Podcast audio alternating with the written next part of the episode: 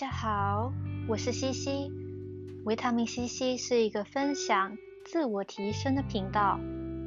我已经也长达半年之久，已经没有去呃很努力的去更新这个频道了。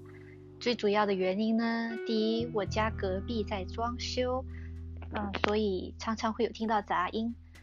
再来就是这个频道的出发点，其实是为了帮助自己还有别人。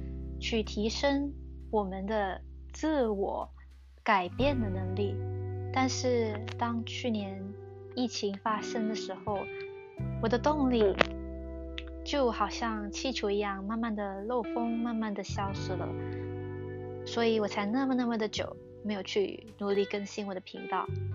今天这一集呢，我们将会轻松一点，没有过多的呃稿件。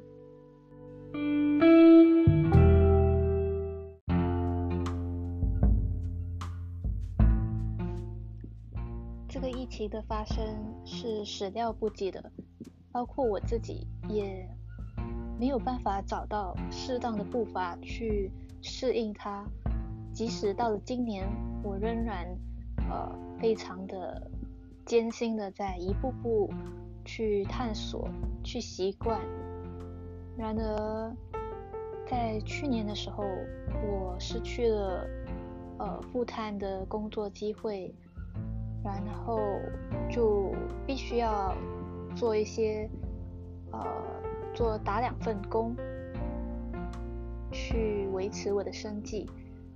渐渐的，我就没有去理这一个频道的事情了，因为我心里总深深的感觉到愧疚。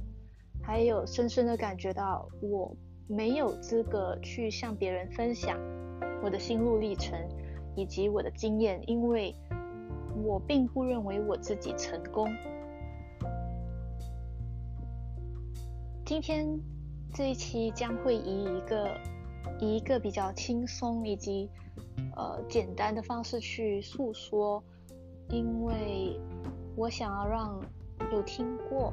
或者是现在正在听这个呃频道的朋友们说一声，你很棒，你不需要去责怪自己，你也不需要为了现在的现况而感到羞耻。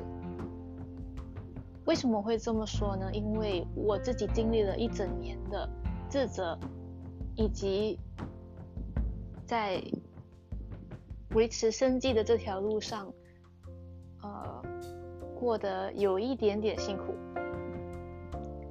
但是想到其实还有世界上还有很多人比我们不幸的时候，我反倒形成了一种愧疚感，就是觉得你怎么不努力多一些？你为什么还不能站起来？你为什么不去创作，不去维持？那么多事情三分钟热度，包括这一个 podcast，我也没有继续。这整个过程呢，是一种自我贬值的一种心态。所以说，一个有自我贬值心态的人，怎么能够去经营一个关于自我提升的频道呢？我是这样想的，所以我就再也没有继续呃维他命 C C 这个 project。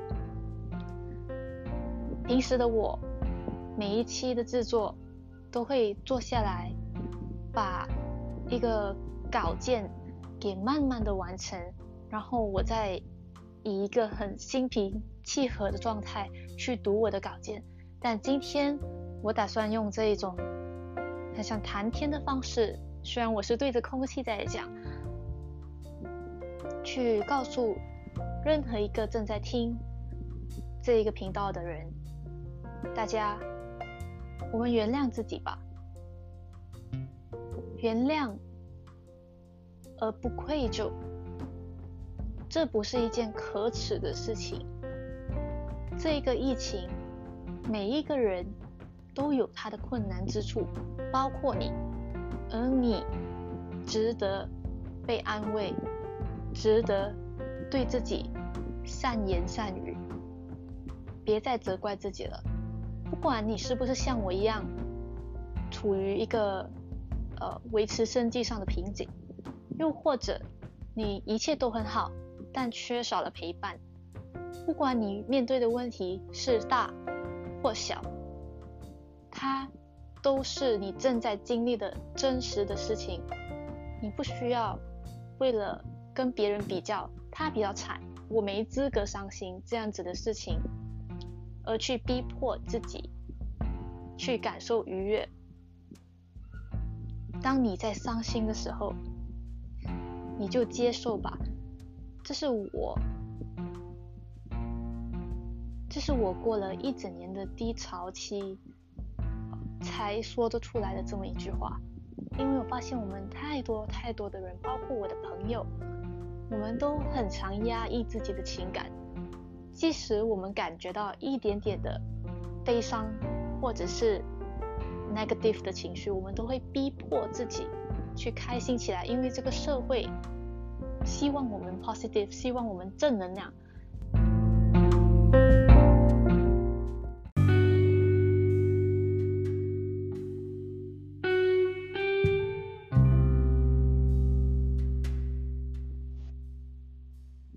我们人是有情绪的，但那不可耻，并非一个可以完全控制住压抑自己的情感的人才叫做高情商，反倒是能够正确的表达，不是以发泄怒气的情况下去指责别人或自己，那才叫做高情商。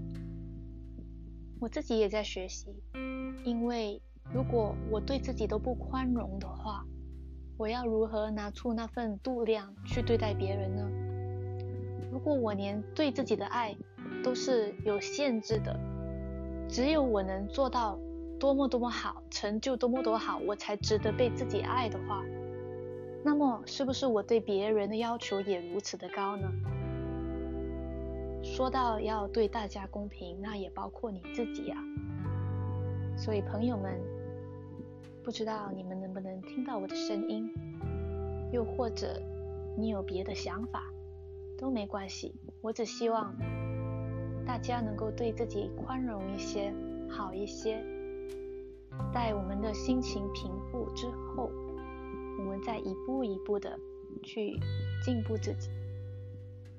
这是我的新的认知：原谅自己的过错，原谅自己的惰性，原谅自己的一切。只是另外一个美好的开始。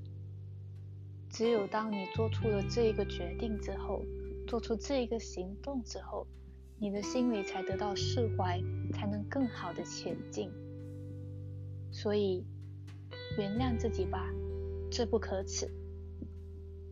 谢谢你收听维他命 C C 频道，希望你在这个疫情当中也能多了解自己。多爱自己，下次再见。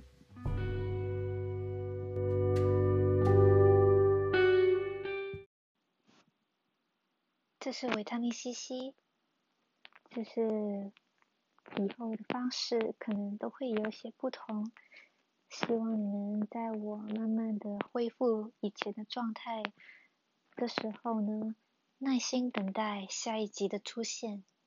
谢谢收听。